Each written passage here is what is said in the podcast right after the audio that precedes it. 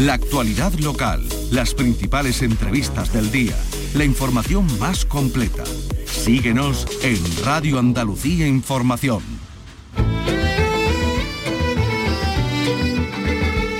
Andalucía es cultura. Con Antonio Catón. Radio Andalucía Información. Buenas tardes y feliz Día Europeo de la Música. Coincidiendo con ello, comienza la edición número 72 del Festival Internacional de Música y Danza de Granada.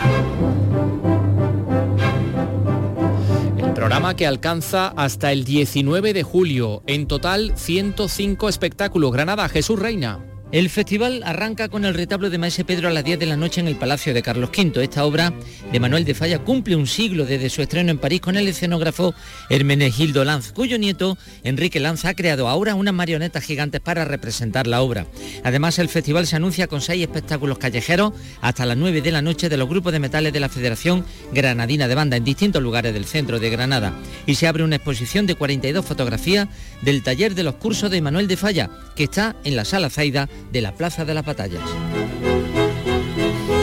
Mucho que ver, mucho que hacer, mucho que escuchar en, Granada. En este día recibimos la visita de una grande de la música barroca, la violagambista Johanna Rose, alemana, residente en Andalucía desde hace una década, que está nominada a los Oscars, Oscars Europeos de la Música Clásica por este trabajo.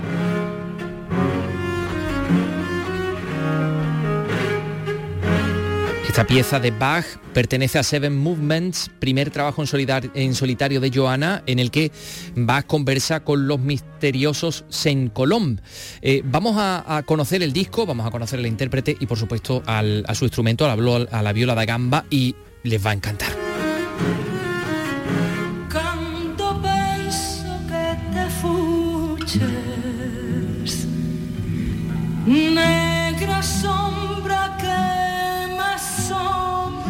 Pues esta negra sombra es la que define un poco el sentimiento de los malagueños en el día de hoy porque nos hemos quedado chafados sin la Expo Internacional del año 27 que se, se celebrará finalmente en Belgrado. Carlos López, buenas tardes. Buenas tardes. La propia Luz, la propia Luz Casal en un gesto que la honra ha estado en París apoyando a Málaga con su voz y con su música, una canción dedicada a la capital de la Costa del Sol, ciudad que ofrece felicidad como ella misma ha dicho. La vamos a escuchar porque nos ha dedicado, bueno, pues unos minutos antes de que se conociera la mala noticia. La única alegría que nos ha llegado hoy de Francia es un premio a un documental publicitario grabado en Mairena del Aljarafe. Vicky Román, buenas tardes. Buenas tardes. El Festival Internacional de Publicidad de Cannes ha otorgado un león de bronce al documental Pepe el Mudo, que narra la historia de los propietarios de un conocido bar, ambos sordomudos, y su relación con los clientes en esta localidad sevillana. Y los premios del audiovisual en la escuela que se han entregado esta mañana, un concurso de vídeos en el que han participado niños y jóvenes de toda Andalucía con algunos trabajos realmente interesantes de los que vamos a hablar. También les hablaremos de la exposición que acoge el Museo Ibero de Jaén, muy especial, juguetes de la antigüedad íbera y romana. Comenzamos con la realización de Miguel Alba y la producción de Ray Angosto. Andalucía es cultura con Antonio Catoni. Vengan, vengan a ver vuestras mercedes, el retablo de la libertad de Melisendra, que es una de las cosas más de ver que hay en el mundo.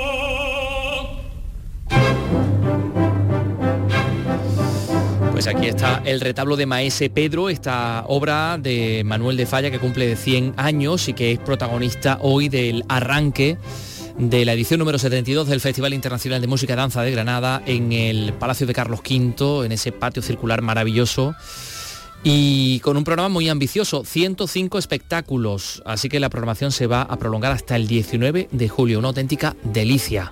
Jesús Reina, cuéntanos. Vengan, vengan a ver vuestras mercedes. El festival arranca con el retablo de Maese Pedro a las 10 de esta noche en el Palacio de Carlos V. Esta obra Fue estrenada por Manuel de Falla en París hace ahora un siglo, en aquel momento con la colaboración del escenógrafo Hermenegildo Lanz y ahora con la dirección escénica asumida por su nieto Enrique Lanz, que ha creado marionetas gigantes para representar la obra. Aquí la peculiaridad principal es el marco incomparable, convertir el Palacio de Carlos V en una venta manchega. De hecho, dejamos un poquito de luz para que se siga viendo porque se hace pequeño, o sea, con el, con el tamaño de los títeres conseguimos reducir la escala del palacio.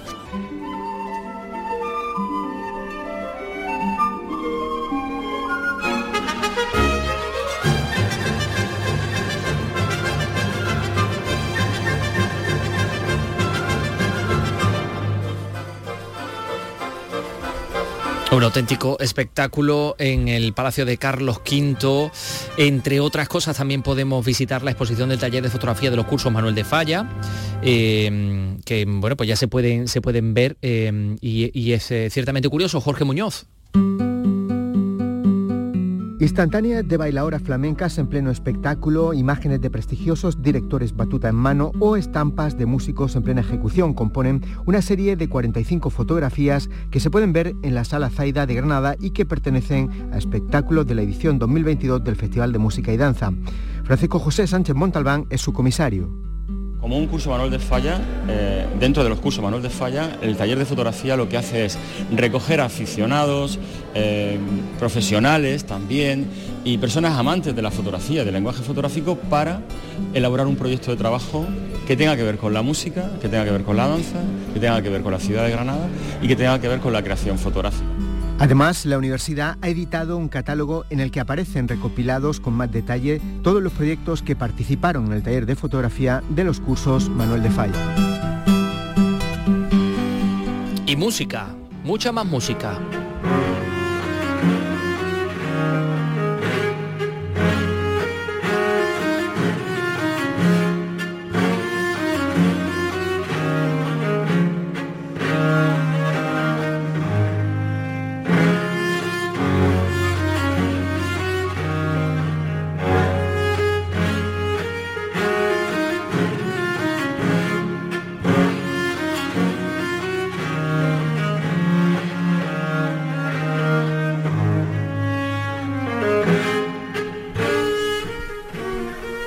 Escuchando esta suite de Bach 10-12, interpretada en la viola da gamba por Johanna Rose, una gran figura femenina de la viola da gamba, de este instrumento, nominada en tres categorías a los prestigiosos premios Opus Classic por este trabajo que estamos escuchando, que tiene el nombre de Seven Movements.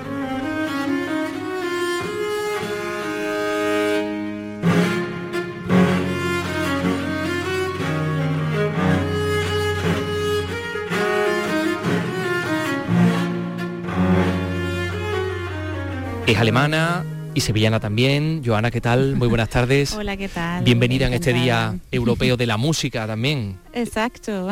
Bueno, pues eh, dicen que aspiras a instrumentista del año, mejor instrumento solista, mejor videoclip, en estos galardones que ofrece además una, eh, una asociación de tu, de tu país, de, de, Alemania, ¿no? Que son los sí. más reconocidos de Europa. ¿Cómo estás? Sí, muy bien. bueno, que aspiro a este premio creo que es, es, es, demasiado grande decirlo, que estoy nominada, esto sí que es un gran reto, es un, un, ya, un gran logro, digamos, ¿no? Esos son los premios más importantes de la música clásica de Alemania y tienen eh, mucha proyección um, a nivel europeo también. Uh -huh. Ahí está, bueno, tienes eh, a tu alrededor gente muy, muy, muy reconocida, ¿no? Sí, sí, sí, sí. Bueno, y este es tu primer trabajo en solitario. ¿Cómo y por qué nace Seven Movements? Sí, esto es un, eh, mi primer trabajo en solitario. En solitario, digamos que no hay ningún instrumento acompañándome. Porque en realidad es mi tercer disco eh, que yo hago con eh, ideas propias. El primero em, que ha salido era de las eh, sonatas de Carl Philipp Emanuel Bach que donde me acompaña Javier Núñez con el clave. Y el segundo disco es de música francesa, se trata sobre todo de, de Marie Marais y también hay clave y, y tiorba.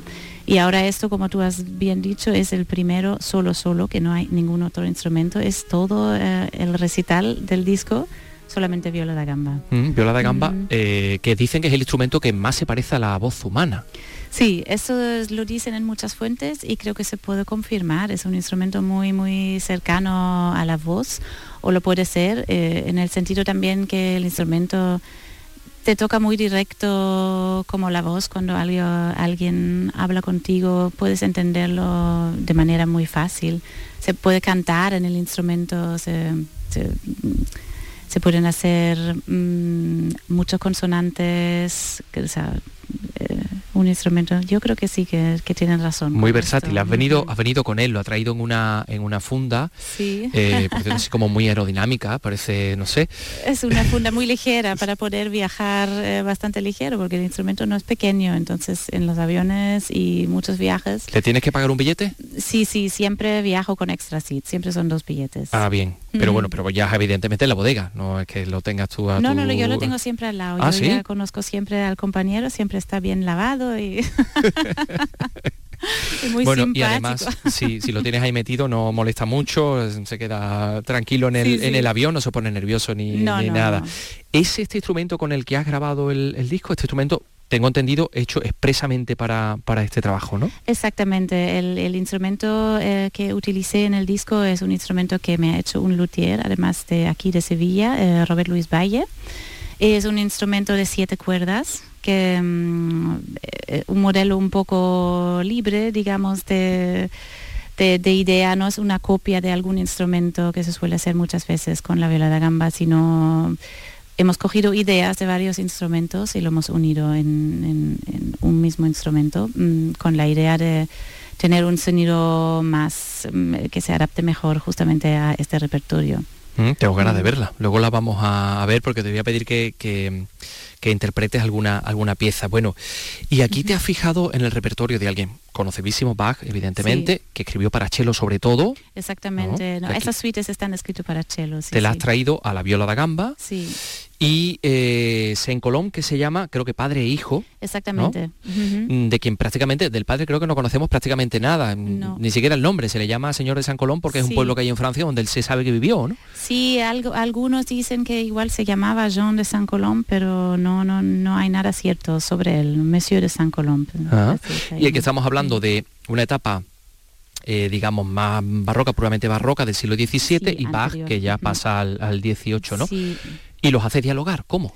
Sí, em, la idea era un poco de combinar el mundo sonoro de, los dos eh, compositores y, eh, el mundo sonoro en el sentido también de acercar el repertorio de Bach a la, a la viola da gamba y dar como una idea de sonido muy, muy violística, porque San Colón era gambista también, y introducirlo, el, el sonido, para dar espacio a escuchar a estas suites de Bach escrito para cello en la viola da gamba.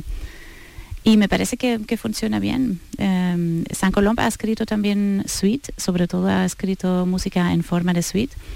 Y, el disco se llama también por esos seven movements, siete movimientos, porque la suite de Bach tienen seis movimientos y yo le añado a cada suite un movimiento de San Colón para traérnoslo al mundo gambístico, digamos. Entonces la primera suite tiene dos preludios, uno de San Colón y después el preludio de Bach. Y a la última suite, a la sexta suite, añado una chacona, que mm, para terminar la suite... en español. Sí, una, exactamente, ¿no? Una chacona era un, movimiento, se tocaba muchas veces al final de la suite una danza, ¿no? Y, y no la hay en la suite de Bach, así que... Esa te la has sacado de la manga de tu, de tu sevillanía. Sí, bueno, para unirlo, estos dos mundos, ¿no? Como he dicho. Bien. ¿Y, hay también una forma especial de entender el barroco desde lo alemán y desde lo latino, desde lo francés? Bueno, en, este caso el barroco eh, lo que compone Bach es en realidad eh, francés porque él ha escrito en forma de suite o la forma más utilizada en Francia también para nuestro instrumento. Entonces, de hecho, un nombre francés, ¿no? Sí, sí, es, él, él ha compuesto y en, forma de suite muy a la francesa, que él conocía muy bien esta música. Y, no, no, diría que, que, es muy alemana en, en, ese sentido la música. ¿Mm? Eh, ¿Cómo se convierte un instrumento en la extensión de ti mismo, de ti misma, en, en este caso, no? Sí. Bueno, con un instrumento eh, que no es la voz, porque con la voz ya la tenemos integrada, eh, yo creo que lo ideal siempre es pensar que pueda ser parte de nuestro cuerpo. Intentar, eh, o sea, yo cuando toco algo, en realidad yo lo, lo canto en mi cabeza, intento que, que salga por las manos y por los movimientos y por el cuerpo igual como, como lo siento que el instrumento no sea algo externo, que sea algo que, que, haga parte del cuerpo cuando tocamos. ¿Y, dónde, te resuena? ¿En el mm. pecho? ¿En, la barriga? Claro, la viola tiene este, esta cosa eh, tan ideal en, en, ese sentido que eh, la viola da gamba, el, nombre viene del italiano, viola da gamba, la gamba es la pierna. ¿La pierna? ¿No tiene que ver con Huelva? No, no, la gamba de Huelva, la, gamba blanca, nada. De Huelva. No, la, y la viola se sujeta con las piernas, entonces ahí ya tenemos mucho contacto. Cada movimiento que hacemos se cambia también un poco la posición del instrumento. Y todo el cuerpo del instrumento apoya sobre nuestro cuerpo. Y después, claro, el arco se coge con la mano derecha, el, mango, eh, es todo conectado, ¿no? Entonces, eh, lo ideal es conectarlo, sentirlo realmente como, como una parte incluida en el cuerpo. y, bueno, de alguna manera también es un poco antropomorfa, ¿no? También tiene mm. forma de, cuerpo humano, ¿no? Sí, sí. bueno, muchas veces viene, ¿no? Los instrumentos de los chelos pues se comparan con el cuerpo de una mujer. sí, es, es, una forma bonita. En una forma también no es pequeño, es un instrumento grande que se nota que está ahí. No, no es un violín que solamente se sujeta con el brazo, no, está realmente, o sea, necesitamos todo el cuerpo para tocarlo. Todo el cuerpo y evidentemente pues la, la, mano es la que vas eh, tocando. Tenemos ahí como cinco o seis trastes, ¿no? que nos puede hacer un paralelismo con una una guitarra. ¿Esto le añade eh, facilidad o, supone otro punto, eh, digamos, o, implica también otros puntos de dificultades a la hora de, de abordar la interpretación? Mm, bueno, los trastes, como exactamente como, como dices, en la guitarra, pues te facilitan tocar acordes y la, es la, un poco la idea seguramente de, poder tocar acordes y que todo resuene, que son un poco más fáciles de coger los acordes. Pero en realidad el sonido de la viola da gamba se intenta siempre tener un sonido puro, sin vibrato y que suene como la cuerda al aire todo. Entonces, si tú tienes un traste, mm, eso facilita esta idea, este concepto de sonido. De poder tocar varias cuerdas a la vez y que resuenen, que formen un acorde, evidentemente. el, barroco, el barroco de Bach y de San Colón, por ejemplo, que tienes en este disco, en Seven Movements, es un estilo más amable que otros, más agradable al oído o depende de la cultura de, la que cada cual proviene. Yo creo que el barroco tiene algo que, es fácil para, los oyentes de, de entender. Tiene algo, pues, casi comparado, se puede comparar con, la música popular, que el barroco no es difícil que alguien lo entienda. O sea, pensamos en las cuatro estaciones de Vivaldi, eso le suena a cualquiera y, lo entiende. Los niños mm, pueden bailar con esto y bueno, obvio que hay piezas más complicadas y piezas más fáciles, pero en realidad el, barroco es un estilo, mm, yo creo, fácil de, entrar como oyente. No quiere decir que la música es fácil de tocar ni de concepto, pero que, que puede gustar fácilmente. Mm. Mm. Y llama la emoción, ¿no? Sí. Claro, porque eso es barroco. Barroco es pues transmitir eh, emociones, ¿no? De qué, de qué, mm. qué emociones te, te, transmiten estas piezas que, que has interpretado para Seven Movements. En realidad creo que todas las músicas transmiten emociones. Esto es en realidad el, trabajo de la música y, su deber y, lo que buscamos muchas veces en la música, de transmitir emociones y, también nosotros como músicos de ayudarnos con esto y, sentir las emociones y solucionar, no sé, cosas fáciles, que en un momento triste te, apetece escuchar una cierta canción y te puedo consolar, o cuando estás muy alegre, pues te apetece otro movimiento. Mm, yo en, en este disco pues, he elegido estas músicas, son dos suites de Bach, muy diferentes. La quinta suite es como muy introvertida, triste, se escucha la soledad, que se, entiende que es todo es todo como un poco deprimido y, la sexta suite es muy solar, es muy alegre, un re mayor, una tonalidad que da mucha luz, mucha energía. Entonces me gusta como he elegido solamente dos, este contraste entre las dos. Para que sean complementarios. Mm, sí. Claro, probablemente la música barroca es uno de los elementos artísticos de este periodo histórico más desconocidos. Estamos en Andalucía, que, que, patrimonialmente, desde el punto de vista histórico-artístico, pues tenemos conventos, palacios, iglesias fastuosamente barrocas.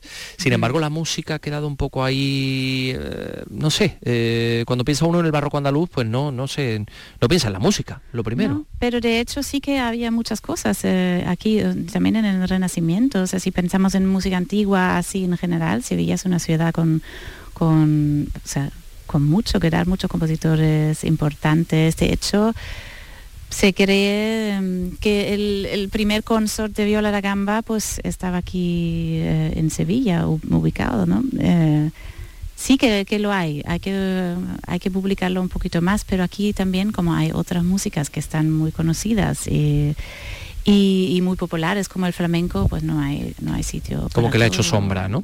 a todos estos grandes compositores barrocos que hubo. Aunque le ha hecho sombra y recoge también algunos recursos suyos, creo, pero a veces igual está más presente, ¿no?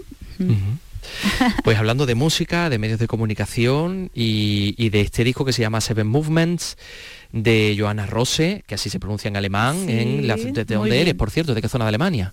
Yo soy del norte de Alemania, cerca de Bremen, de donde vienen los músicos de Bremen. Pero en 10 años se te ha dado tiempo a aprender un español eh, espectacular. Bueno, no me queda otra. y me gusta mucho Sevilla, eh, se aprende fácil. y nosotros estamos encantados de que haya gente con tantísimo talento que haya elegido esta tierra para vivir y para estar entre, entre Muchas nosotros. gracias. Y para poder aprender de vosotros. bueno, pues eh, a nosotros nos encantaría ver qué hay dentro de esa funda. Vale. Y poder escucharte, porque eh, es un auténtico privilegio tenerte con nosotros en el día de hoy. ¿Te animas? Venga. A ver qué se te ocurre de tocar. Venga, exacto. Muy bien, gracias.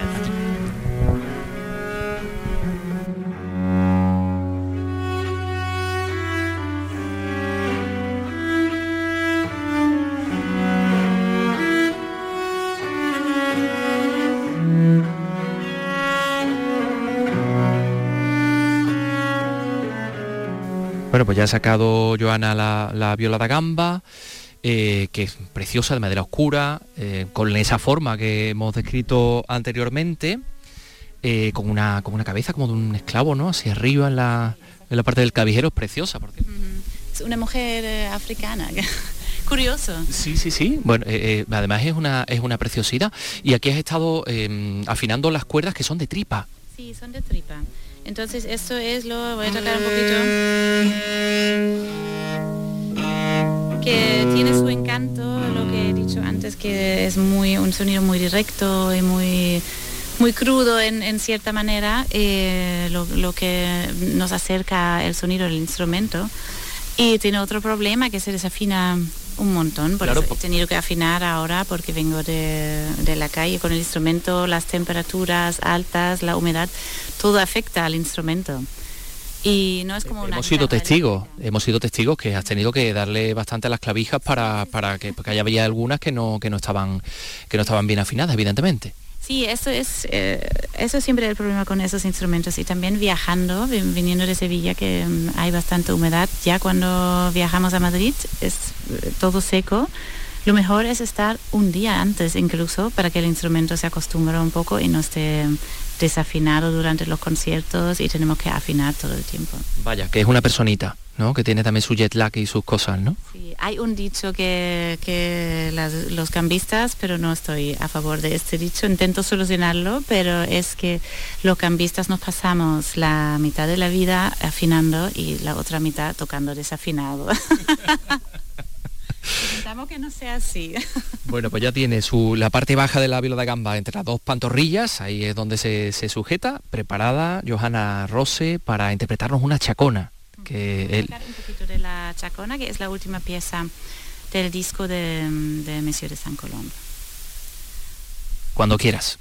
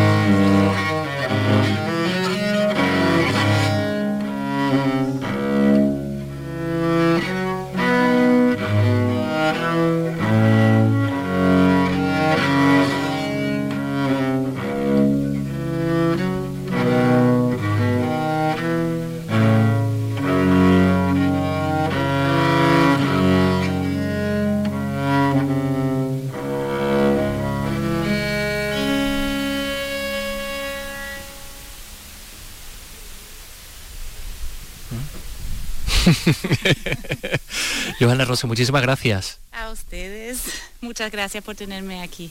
Espero que le haya gustado a los oyentes. Desaparecidos. El programa de referencia en la radio que da voz a las necesidades de los familiares de personas desaparecidas. Si ya nos seguías en Canal Sur Podcast, ahora estamos en la radio a la carta de Canal Sur, con información sobre investigaciones, testimonios y el seguimiento informativo de desapariciones actuales y antiguos casos para evitar el olvido. Desaparecidos. Presentado por Patricia Torres, los jueves desde las 11 de la noche en Radio Andalucía Información. Andalucía es cultura. Con Antonio Catoni. Hola, ¿qué tal? Saber cómo estás. Sé que resulta extraño. Dispuesta a escuchar lo que quieras contar, incluso si piensas que no puedes más, seguro que hay más puertas abiertas. Sé que soy capaz Pues eh, ya conocemos esa noticia que le venimos contando aquí en la radio pública de Andalucía. Málaga no va a acoger la Expo del 27. Y en la presentación de la candidatura ha estado gente de la cultura mm, apoyando, entre ellos Luz Casal, eh, que además ha presentado la canción eh, compuesta por un parisino, pero la letra es, es suya. Eh, Luz Casal está ligada por razones familiares a, Andalucía y en concreto a, Málaga. Y antes de la presentación de la candidatura, nuestro compañero Damián Bernal ha podido hablar con, con Luz Casal. Le ha dedicado unos minutillos. Muy bien, pues aquí seguimos en este Palacio de Congresos en París y ha tenido ese colofón realmente maravilloso, inesperado para muchos, una auténtica sorpresa porque Luz Casal, que se encuentra aquí ya con nosotros, ¿qué tal? Buenos días.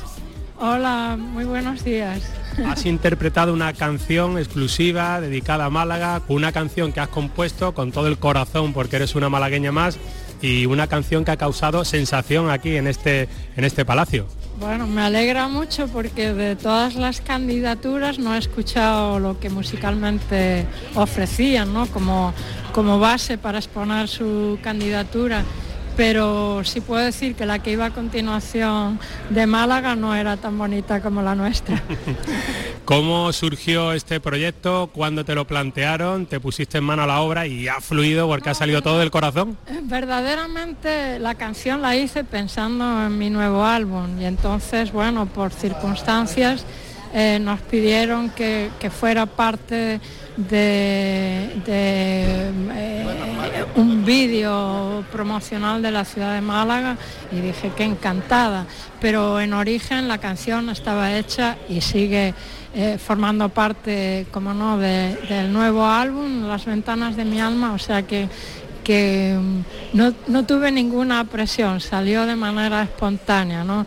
Y salió de manera espontánea en los primeros días del confinamiento, porque yo desde mi pequeño apartamento, desde mi pequeña vivienda de Málaga capital, pues eh, veía un trozo de mar todos los días y eso me producía una sensación muy placentera y llegué a la conclusión de que estaba en un lugar perfecto.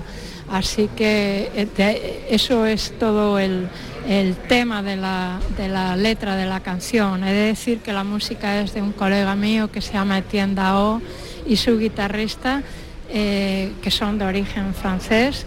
Y, bueno, eh, fue una sorpresa porque además hice la letra nada, rapidísimo, o sea, lo tenía muy claro. Y ha quedado demostrado indiscutiblemente. Y además Luz, que, que tienen mando en plaza aquí en Francia, eres una francesa más también, te quieren mucho, tienes distinciones por todo lo alto, como siempre eh, recordamos, y eso ha sido como una especie de golpe de efecto aquí en París, en la capital de Francia, que te vean a ti esta mañana tan prontito cantando también como siempre.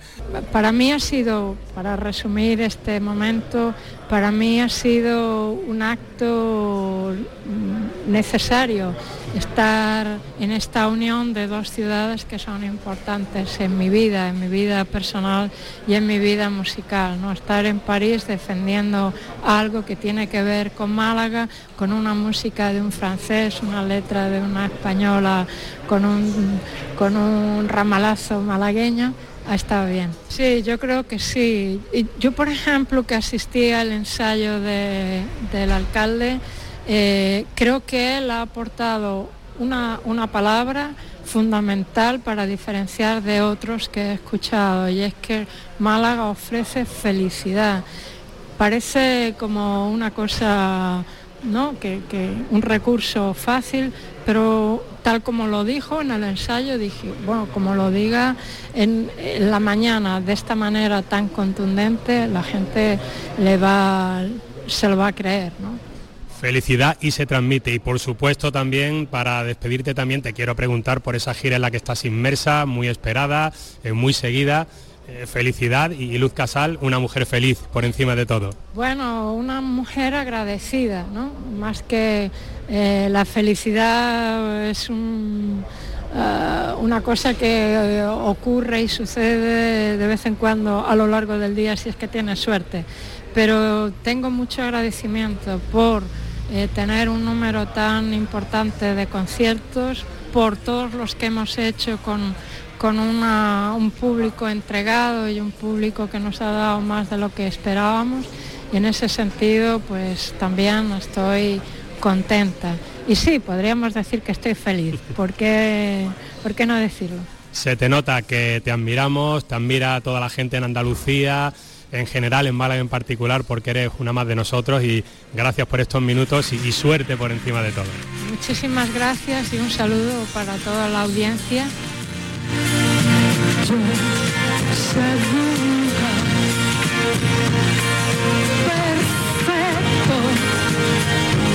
Esta es la canción que ha presentado en París.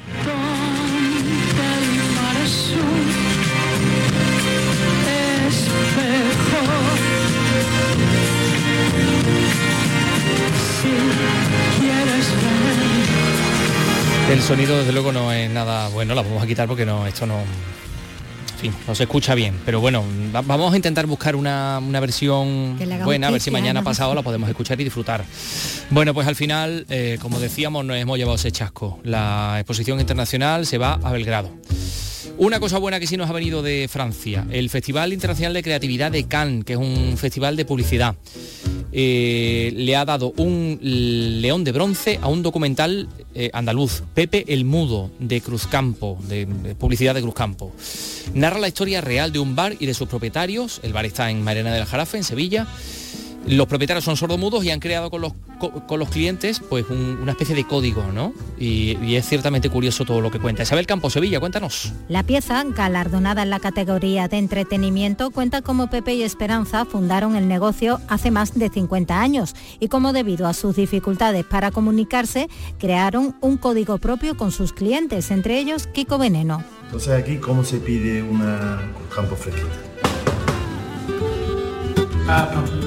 Sí, señor. Una historia que, como señala la directora de la marca Cruz Campo, María Ruiz Sanguino, es un homenaje a Pepe y Esperanza y también a nuestro acento. Nos enteramos que, que había habido una pareja de sordomudos que había creado el signo de la cerveza Cruz Campo, el signo de sordomudos. Y quisimos reflejar de una forma muy cercana, muy realista, esta historia tan bonita eh, no es un homenaje a la marca ni a la marca que les ha ayudado.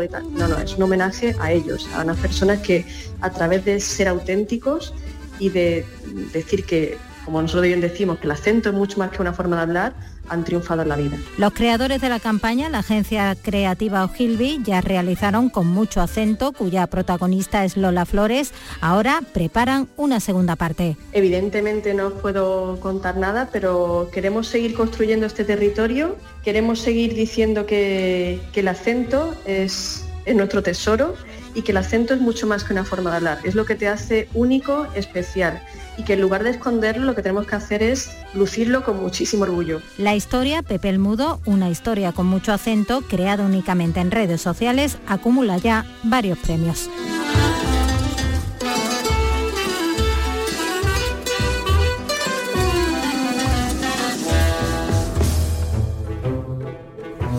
Fíjate, una historia creada únicamente publicidad para redes sociales, eh, exclusivamente para redes sociales. Se ha llevado este premio.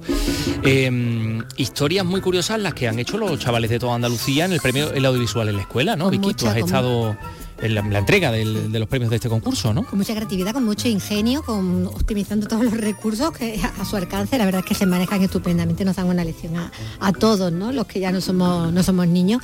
Estos chiquillos, bueno, desde muy temprana edad, pero estamos, vamos a hablar de todos los niveles educativos, desde la primaria hasta, hasta la, secundaria, que han participado y que han sido premiados en esta novena edición del certamen El Audiovisual en la Escuela, que es un certamen eh, que organiza el Consejo Audiovisual de Andalucía en colaboración con, esta casa, con Canal Sur Radio y Televisión, con la Fundación Cajasol y el Consejo Escolar de Andalucía, con el objetivo de reforzar las competencias en comunidad audiovisual, eh, en comunicación audiovisual del alumnado, del profesorado en los centros educativos eh, andaluces y estimular esa capacidad crítica ¿no? de los más jóvenes ante los mensajes y la publicidad, que hablábamos también ¿no? de los medios de comunicación y de, y de Internet. Eh, en esta novena edición han participado más de 55 vídeos procedentes de colegios e institutos de todas las provincias andaluzas. Eh, Isabel Cabrera, directora junta de Canasur Radio Televisión, ha entregado el premio eh, en la categoría de, educación secundaria obligatoria, que es la que va de los 12 a los 16 años, a un vídeo al vídeo Amenazados, del que luego bueno, voy, a, voy a hablar un poco, ¿no? porque luego vamos a repasar un poquito de algunos de, los premiados. Pero eh, intervenía la directora junta de, esta casa eh, hablando precisamente ¿no? de, cómo desde aquí bueno, pues se potencia precisamente todo esto ¿no? que busca este, este concurso entre los más pequeños, este, eh, hacer un uso responsable de las tecnologías, de internet, del audiovisual, de las redes, ser respetuosos y bueno, y educar en valores. La escuchamos. La alfabetización mediática es un término que tiene dos ejes que van directamente relacionados con los principios de Canal Sur, el ADN de Canal Sur. ¿En qué consiste la alfabetización mediática? En que estos pequeñillos cuando vean un vídeo, cuando vean una noticia, sepan, sepan distinguir lo que le están diciendo, tengan espíritu crítico, las, las personas que están más mayores por ahí lo sabrán, Em, sepan distinguir cuando es una publicidad veraz, cuando hay algo raro detrás y ese espíritu crítico se está generando y se está eh, motivando en las escuelas. El otro eje fundamental del término, ¿cuál es? Pues que puedan utilizar su creatividad para hacer vídeos como los que vamos a ver ahora, que son impresionantes y que me han sorprendido como cada año. Ya llevamos nueve años y cada año me sorprende. ¿Por qué digo que Canal Sur está relacionado? Porque sus principios son estos dos ejes. Canal Sur tiene la obligación, como televisión que veis todos, es una televisión responsable. ¿Y una televisión eh, responsable qué significa? Pues que es responsable de los mensajes que da. Tienen que ser mensajes que sean del bien general, que sean mensajes que ayuden a todo el mundo, que integren. Y en eso es responsable Canal Sur. Pero Canal Sur también tiene que ser una televisión comprometida. ¿Qué significa comprometida? Por los vídeos que habéis hecho vosotros. Una televisión que transmita valores, que sea respetuosa con todos los andaluces, con todas las personas, que integre y que todo el mundo se vea ahí reflejado. Y entonces para mí estos premios son fundamentales. La labor, como decía Antonio Pulido, que aprovecho para saludarle, de los profesores es fundamental. Claro, decía el compromiso de esta casa, nuestro compromiso eh, también con la actualidad. ¿eh? Tenemos que decir que el, alcalde de Málaga, Francisco de la Torre, está ahora mismo eh, compareciendo en la Embajada Española en Francia. Mira, tenemos ese el apoyo a, también a la candidatura. A todos ellos que sepan que ese apoyo no es solo a la candidatura, es un apoyo a Málaga, a Andalucía y a España. Y tiene un valor inmenso y yo y aquí doy las gracias a todos los que han estado trabajando por este gran proyecto que de una u otra forma será realidad, es lo que quiero decir no se llamará Expo, evidentemente 27, pero están esos foros a los cuales me he referido. Y habrá formas de conseguir y desarrollar sobre un escenario exactamente de la Expo eh, una oferta de iniciativa, de espacio, de edificios que puedan dar ese papel. Así que Málaga tendrá su esposo, dice el, alcalde, no ahora, bueno, pues más adelante. ¿Eh? Sí, perdona Vicky, que claro, que, te he cortado, pero claro, es que Isabel Cabrera me la ha puesto a huevo. Eh, estamos comprometidos, tenemos que hablar de esto, ¿qué está pues, pasando? Ahí está visto, el compromiso. Oye, ¿y los premiados qué, han dicho? Bueno, pues mira, los premiados se dirigía ya a, los premiados, se, bueno, vamos a escuchar, ¿no? Me parece. Los que habéis nacido con, con toda la digitalización, hacéis que aprendamos día a día. Y uno de los retos de la tele es que os quedéis con nosotros, aprender de vosotros y que os vayamos enganchando. Nosotros, por ejemplo, en Canal Sur tenemos el programa em, la, eh, la, banda en la escuela, que se puso en la pandemia, cuando estabais todos en pandemia, mandabais ahí vídeos y luego se ponen en Andalucía Televisión. Pero también tenemos el programa Enredado, como el presentador que está aquí, que pretende conseguir que vayáis a la tele y de la tele a las redes y os enganchéis un poquito más a esta tele antigua, que para vosotros es muy antigua y nosotros tenemos que intentar aprender de vosotros para que cada vez seáis más y vengáis a vernos más a Canal Sur y a otras televisiones. Bueno, y a la radio también. También, eh, claro, sí, pero estaba muy bien, ¿no? Que decía que os parece antigua, porque claro, los críos se han creado, se han creado en otra manera, ¿no? De, de- de ser espectadores también. Claro. Pero bueno, lo que son Nativos crea- digitales. Nativos digitales que son también creadores de, de contenido, desde luego lo han demostrado. Hablaba antes de aquel vídeo amenazado, que será el que lo habían hecho unos chicos de secundaria de, de Benalmádena, de Arroyo de, de la Miel, de Málaga, precisamente hablando de, en- de Málaga, y que bueno, lo habían hecho eh, con una calidad, así amenazados con la Z de zombie, que era como una especie de, Ay, qué especie de terror, de intriga ahí con un narrador que lo hacía estupendamente el chico, donde participaba toda la clase y hacía alusión a, bueno, a los zombies, ¿no? Que se vuelven eh, con, con- con algo que los abduce, ¿no? Y el origen de toda esa eh, abducción no era otro que, que los móviles, ¿no? El estar pendiente Ah. continuamente de los móviles, pero todo con ese clima de terror y además con una música, una banda sonora de, de Pink Floyd, muy Ah, ver. The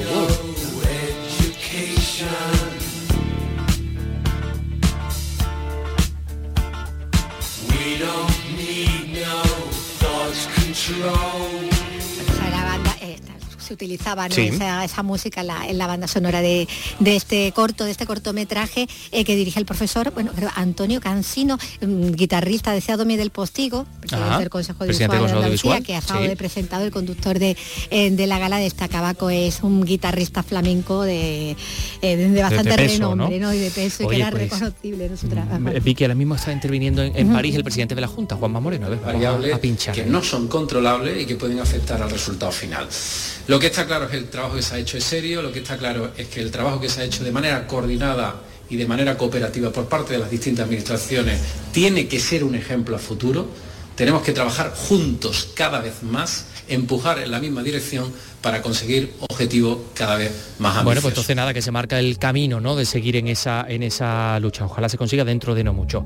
Eh, oye, Vicky, estábamos hablando de los niños y tal. Fíjate qué curiosa la exposición de- del Museo Íbero de Jaén, que nos va a enseñar juguetes, juguetes de la antigüedad. Juguetes íberos y romanos. Eh, ya está, se puede visitar esa, esa exposición. Y José Moreno, yo creo que ya ha estado. A ver, cuéntanos.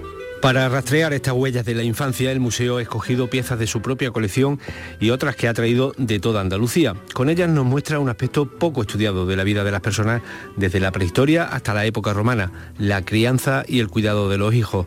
Y es curioso cómo la escasa relevancia social que tradicionalmente se le ha otorgado a la infancia ha causado muchas veces errores y confusiones a la hora de identificar estos objetos, como nos cuenta la directora de este museo, Concha Choclán. Un biberón, como algunos de los que estamos viendo aquí, pues se podían relacionar con una forma de vaso de ofrendas, por ejemplo, o de libaciones.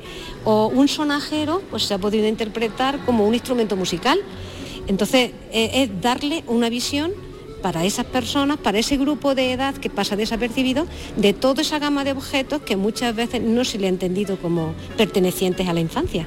Desde los amuletos que se colgaban de su cuello hasta las tabas y huesos que se usaban como fichas en su juego, desde biberones de cerámica a sonajeros y campanillas, el Museo Ibero centra su mirada en el universo infantil hasta el 15 de noviembre.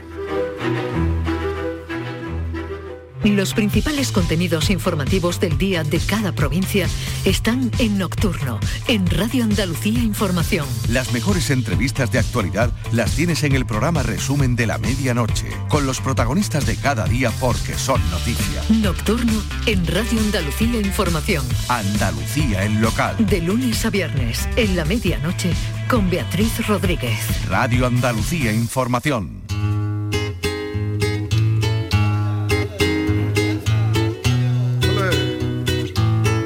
Andalucía es cultura, con Antonio Catoni. Bueno, tenemos mucho flamenco porque les vamos a contar cómo va a ser la caracola de Lebrija de este año con pelos y señales, pero antes eh, vamos a hablar del foro flamenco. Eh, me está pitando la pulsera esta, esto es que Paco Gómez ya se está acercando. Seguramente. Sí. Eh, yo creo que viene para acá. Eh, foro flamenco en el día de hoy, foro flamenco de Canal Sur, Carlos. Efectivamente, será esta tarde este encuentro realizado por la Radio Televisión Andaluza que trae de forma periódica tanto a referentes del flamenco como a jóvenes promesas. El Teatro de la Fundación Cajasol acoge a partir de las 8 de la tarde una nueva entrega, como decimos, de Foro Flamenco de Canal Sur, en el que se homenajeará al gran cantador sevillano Manolo Caracol, del que por cierto se acaban de cumplir 50 años de su muerte. En esta ocasión pues se ha diseñado un cartel que incluye, mira, mira, mira, la niña de fuego. Hombre, a ver, a ver. De buena promesa, de buena aventura. Bueno, él no es, pero es la, la niña de fuego que sí popularizó él. Bueno, como decimos, se ha diseñado un cartel que incluye a la cantadora Salomé Pavón, que es nieta de Manolo Caracol, a la bailadora Victoria Amador, la rubia de Antequera, que con 10 años ya triunfa, y al pianista Antón Cortés, también muy joven, que tiene 14 años, es mallorquín, pero de ascendencia andaluza, y de formación autodidacta, fíjate, ya se va abriendo camino en el piano flamenco. Bueno, recordamos que las actuaciones se incorporarán a la programación de esta casa, de la RTVA, y al espacio en, los flamencos que se emite en Andalucía Televisión, en ATV, y también se va a colgar en la plataforma de contenido bajo demanda, en Canal Sur Más. Bien, bien, bien, bien.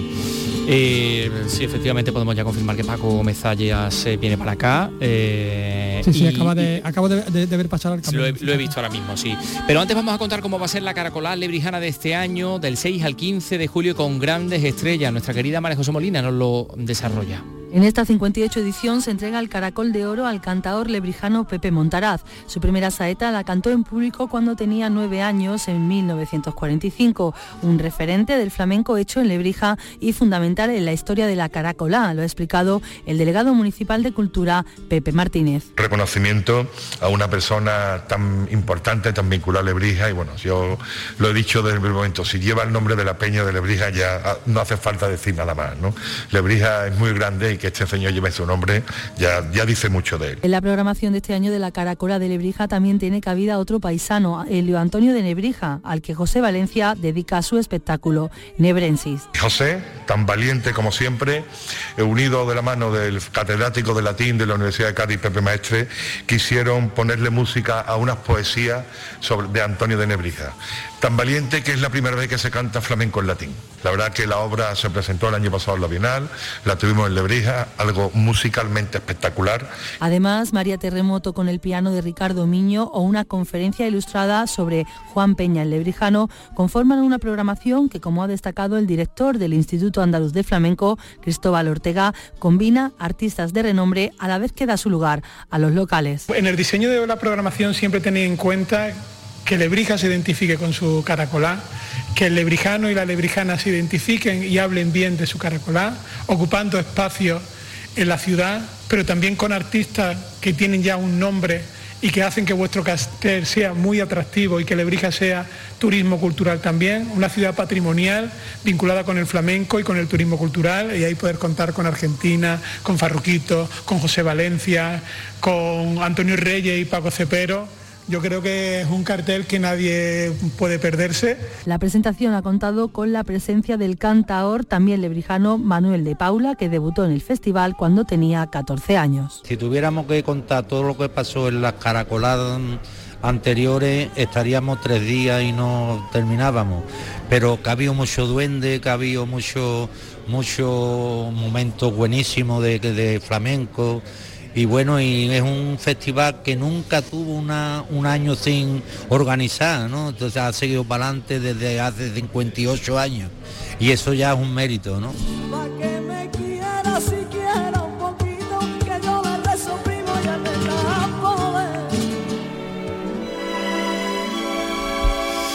Gracias querida Molly eh, por esa información detallada de la caracolá lebrijana. Ya hemos tomado nota de todo lo que queremos ver y allí nos van a tener, que no nos van a sacar ni, con agua caliente.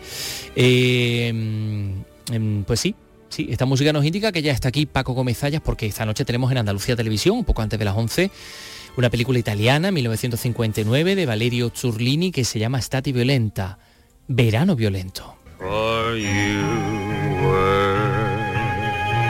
Born to be kissed. I can't resist. Bueno, pues ahí están esos protagonistas de ese verano san- de ese verano violento y aquí está Paco Gómez Zayas, protagonista Tal. de un verano tranquilito, espero, ¿no? Eso espero. Y a ser posible sin mucho sin calor. violencia, sí, sin calor, que eso sí que es muy violento, pasar calor.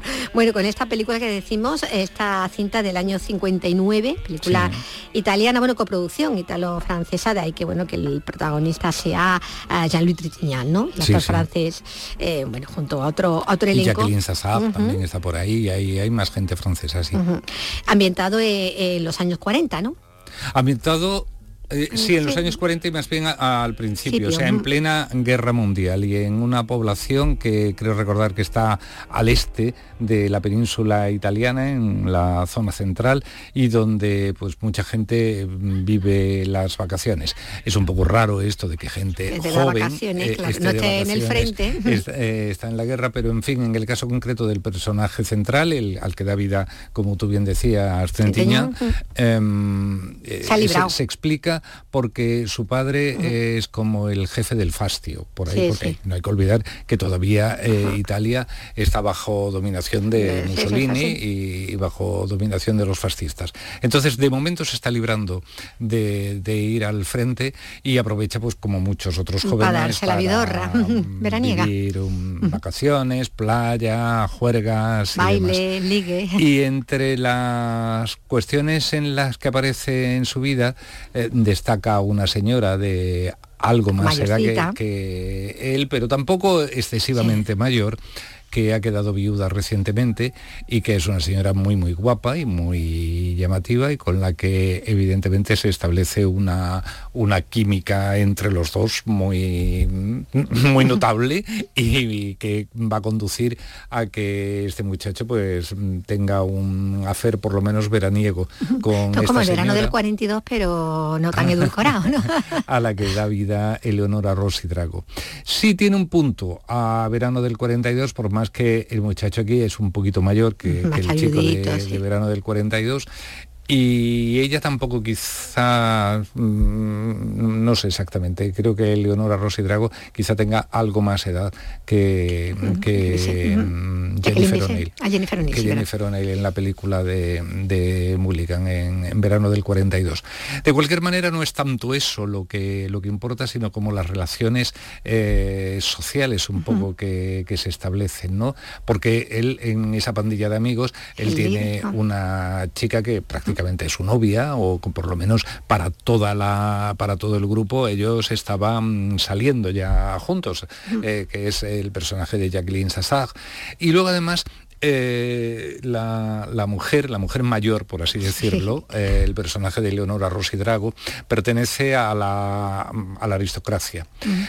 Y esta gente mira con mucho desdén y con una como advenedizos, ¿no? altivez Mm. a, a por mucho que este sea ahora de los dirigentes de- del país.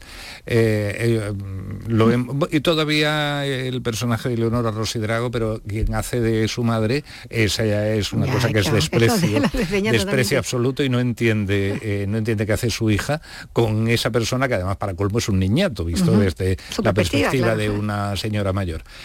Y por ahí va la cosa. Y en fin, es verdad que se anima mucho eh, ya en el tercio final, pero no es cuestión de, de de aquí toda la película. Hay que llegar a ese tercio final, ¿no? Y, y verlo, bueno, pero es una, una película, como decimos, mm, interesante, ¿no? De, eh, de ver si no se ha tenido oportunidad de hacerlo, de hacerlo antes, ¿no? Este, este Fíjate que en apenas eh, un mes es la segunda película que podemos ver de Valerio. Eh, hace un mes veíamos La chica con la, Con la maleta, con la. Cardinale. Eh, y que mm, eh, fue, tuvo quizá más éxito, todo, sin duda más éxito que esta. Luego vino Crónica Familiar y la verdad es que estas tres películas situaron muy bien a este director que prácticamente estaba empezando. Antes de Verano Violento solamente había hecho una película. Había hecho una y había escrito el guion de otra, pero ese guion eh, que se llamaba Gwendolina mm, cayó en manos de Carlo Ponti y consideró que Valerio Zurlini, el director, era demasiado novato y se lo pasó a Alberto Latuada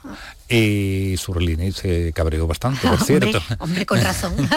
con razón, porque De era modo- bisoñito, no era plan que le... De modo que intentó pues hacer la carrera por otro lado y efectivamente la hizo.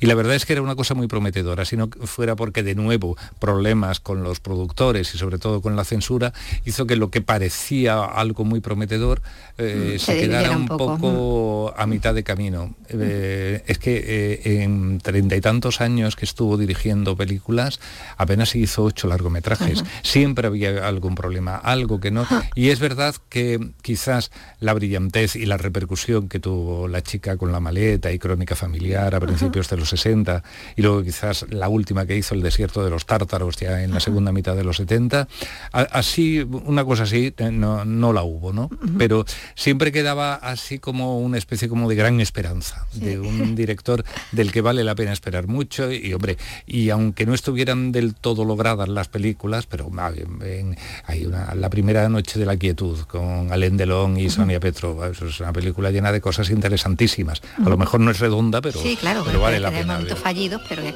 que hay que la, la reivindica. Bueno, pues la película que podemos ver esta noche en nuestra tele. Pero el viernes tendremos más cine y tendremos de nuevo Pues aquí por aquí andaremos. Gracias. Hasta luego. ¿Quién ha pintado en tus ojeras la flor del lirio real? ¿Por qué te visten de cera? Ay, campanera, ¿por qué será?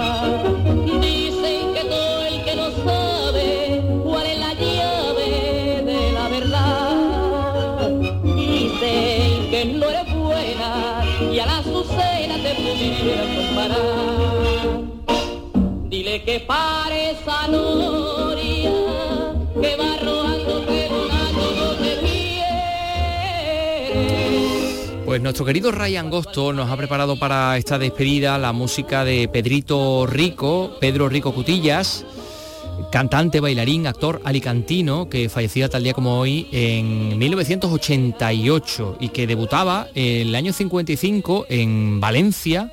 Luego pasó al Teatro Price, cantaba temas españoles, flamenco, canción melódica, boleros, temas tropicales con arreglos al estilo español, adaptados a su particular forma de, cantar. Pero luego tenía una excelente voz, ¿eh?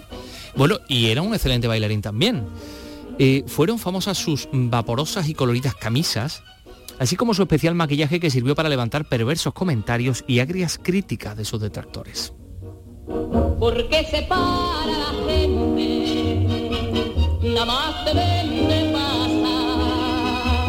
Porque es la dona valiente que alza la frente y deja llorar. Él había comenzado muy muy muy joven y se consagró en Argentina con una compañía, la compañía Romería. Se ganó el favor del público que le dio el alias de El Ángel de España, lo que posteriormente sirvió de título a una de sus películas. Eh, estuvo sometido a tratamiento médico debido a una grave anemia que, que sufría y una recaída en su estado de salud pues le provocó la, la muerte aquel año eh, 1988, hoy hace 35 años exactamente. Fíjate, ¿eh? Sí. Así que nos vamos a despedir con otro de sus grandes éxitos, entre España y Argentina. España de mis amores, cuando tu suelo dejé, con mil lágrimas con mil lágrimas regué. Cuánto mi alma extraña, eso bien lo sabe Dios. Mi sola madre fue España, mi sola